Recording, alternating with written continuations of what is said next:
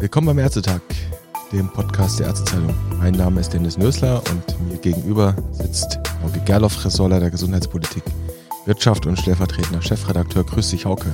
Hallo, Dennis.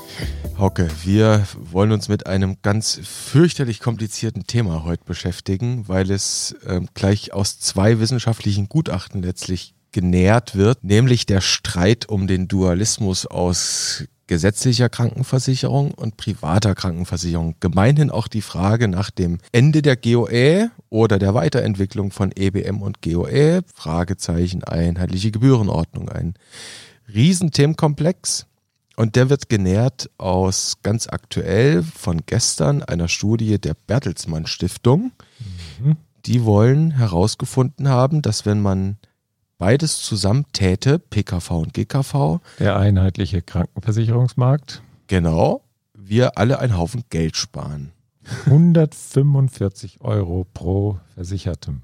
Oder wenn man es umrechnet, 0,6 bis 0,2 GKV Beitragssatzpunkte pro Jahr. Ja, das klingt eigentlich erstmal ganz gut. Denke ich mir auch. Vor allem in Zeiten angesichts steigender, wahrscheinlich steigender Zusatzbeiträge. Ja, könnte in absehbarer Zeit auf uns zukommen, ja. Mhm. Dann muss man sich vielleicht die Frage stellen, wir nehmen es mal vorweg, die Reaktion auf diese Studie, kann man auf ärztezeitung.de nachlesen, sind überwiegend harsch. Ich sag mal mit Verlaub, aus dem linken politischen Lager waren sie natürlich wohlwollend, weil die das als Zustimmung für ihre Idee der Bürgerversicherung interpretiert haben. Dieses Gutachten, das das Berliner IGES-Institut erstellt hat, aus dem nicht linken Lager, insbesondere aus, aus der Union, ganz besonders aber von den Ärzten und natürlich, wen wundert's von der PKV, kommen eher verhalten bis empörte Reaktionen. Kommen wir nochmal zurück zu der eigentlichen Sache.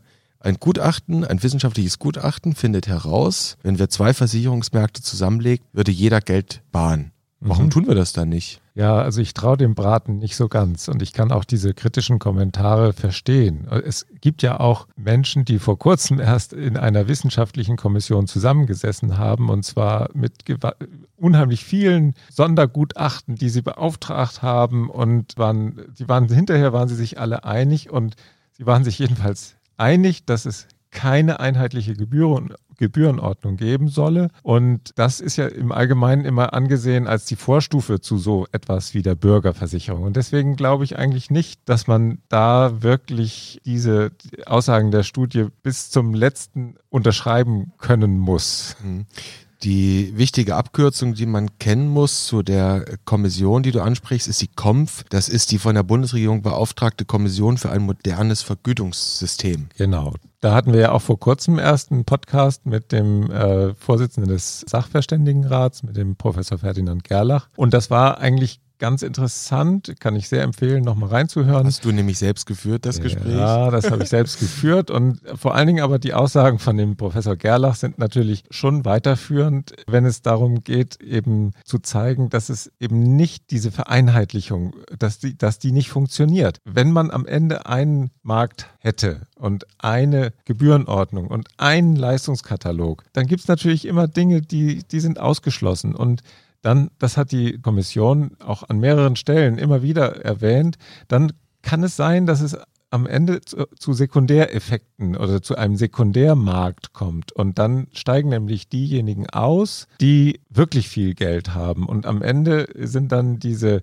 scheinbaren Solidarisierungseffekte, die Bertelsmann Stiftung ausgerechnet haben will, die sind dann zumindest teilweise perdu und die Gerechtigkeit des Systems wird dadurch sicherlich nicht wachsen. Mhm. Man muss vielleicht der Ehrenrettung halber, was die Bertelsmann Stiftung betrifft, sagen, dass sie России. Tatsächlich nicht dezidiert gefordert haben, man müsse jetzt die PKV abschaffen. Das sind sich sehr viele Leute einig, dass das verfassungsrechtlich gar nicht möglich wäre. Ja. Mhm. Da gibt es einen gewissen Besitzstand, auch für die Versicherer. Das Einzige, was man machen könnte, wäre die PKV und die GKV gegenseitig zu öffnen. Das hat die Bertelsmann Stiftung am Ende auch vorgeschlagen, dass also das ganze Meer umherflottiert. Heute ist der Wechsel relativ schwierig. Das ist politisch so gewollt, hat sicherlich auch gute Gründe. Nochmal zu diesem, das, was du ansprichst, die Gefahr, die die Kommissionsmitglieder der Kompf gesehen haben. Das ist tatsächlich gar nicht so an den Haaren herbeigezogen, diese Befürchtung, die die geäußert haben. Ich habe nochmal nachgeschlagen. In Österreich ist es so, die haben, wenn man so will, eigentlich eine gesetzliche Krankenversicherung für so ziemlich jedermann.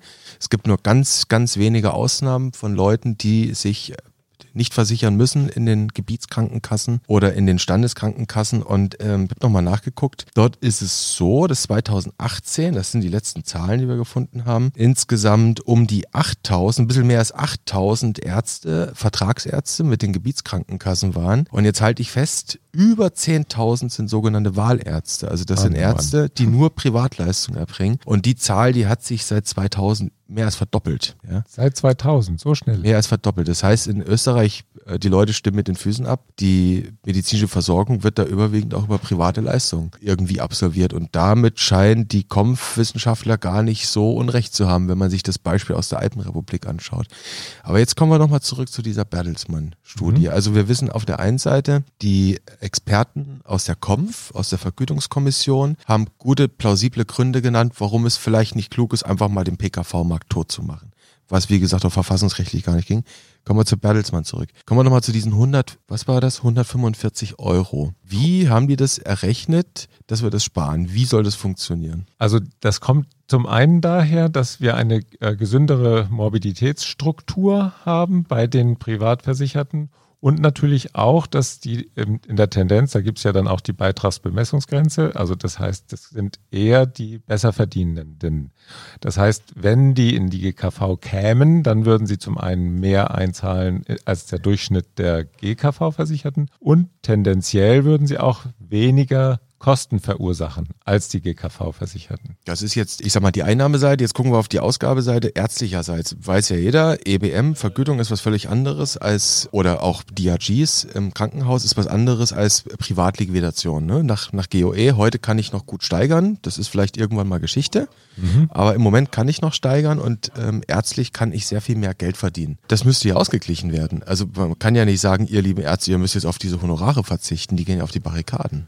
Ja, es ist tatsächlich so. Wir, wir haben eine Differenz in der Vergütung für ambulante Leistungen von immerhin 750 Euro pro Jahr. Das sind Zahlen von 2017, die die Kompf ermittelt hat. Und zwar pro Versichertem. Das heißt, die gesetzlich Versicherten kosten die GKV pro Jahr um 750 Euro weniger. Das ist mehr als die Hälfte. Also man spricht immer von einem, ja, es ist genau dieser Regelhöchstsatz, der Steigerungsfaktor 2,3 Genau davon spricht man, wenn man eben die Differenz der Kosten für das Versicherungssystem sieht zwischen GKV und PKV versichert. Das muss man sich auf der Zunge zergehen lassen. Also für jeden durchschnittlich Privatversicherten kann ich im Jahr im ambulanten Bereich 750 Euro mehr tendenziell an Leistung im Gesundheitswesen erbringen als im gesetzlichen. So ist es. Leistungsmarkt. Wenn man das jetzt mal hochrechnet, auf die 8,8 Millionen Privatversicherten in Deutschland sind wir dabei 6,4, 6,6 Milliarden Euro. So, so ist es, genau. So.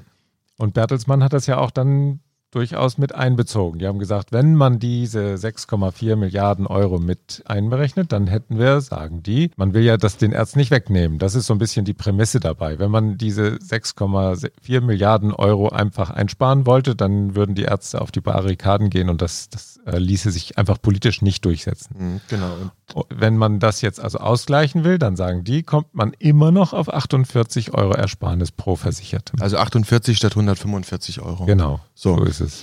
Jetzt wissen wir aber, dass das Gesundheitswesen und die Leistungen im Gesundheitswesen nicht nur aus ambulanten Leistungen bestehen. Wir haben die stationären Leistungen, die sind auch nicht wenig. Die fehlen da ja an diesen 6,4 Milliarden. Und da gibt es eigentlich noch eine andere Zahl, Hauke, die die Privatversicherten mehr an Leistungen. Also insgesamt spricht die Kompf von, äh, von 13, beziehungsweise einige Kompf-Mitglieder haben sich jetzt auf das Gutachten von Bertelsmann hin gemeldet.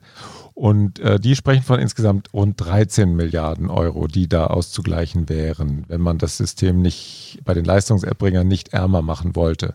Und dann wären wir natürlich schon über den 145 Euro. Genau, und wenn man jetzt mal nur nach Adam Riese macht, 145 Euro Ersparnis pro Jahr pro Versicherten, das war die erste Rechnung von Bertelsmann, also von IGES. Ja. Dann haben sie über diese 6,5 Milliarden, die sie kompensieren, sind sie um 100 Euro runtergegangen. Jetzt genau. müsste man das Ganze mal zwei nehmen dann haben wir am Ende einen Minuseffekt von locker minus 50 Euro, die es mehr kostet. So wäre das nach Adam Riese, genau. Okay, dann müssten wir zwar jetzt eigentlich sagen, liebes IGIS-Institut, dann müsst ihr nochmal nachrechnen. Das wäre vielleicht eine gute Empfehlung, ja. Okay. Gut, das heißt, Hauke, wir zwei, wir kommen heute nicht zu dem Schluss, dass wir eine Bürgerversicherung fordern wollen. Nein, auf keinen Fall. okay, das heißt, wir, wir warten, bis wieder gerechnet wird und dann werden wir uns das nochmal anschauen. Ja, gerne. Bis dahin. Bis zum nächsten Mal. Ciao.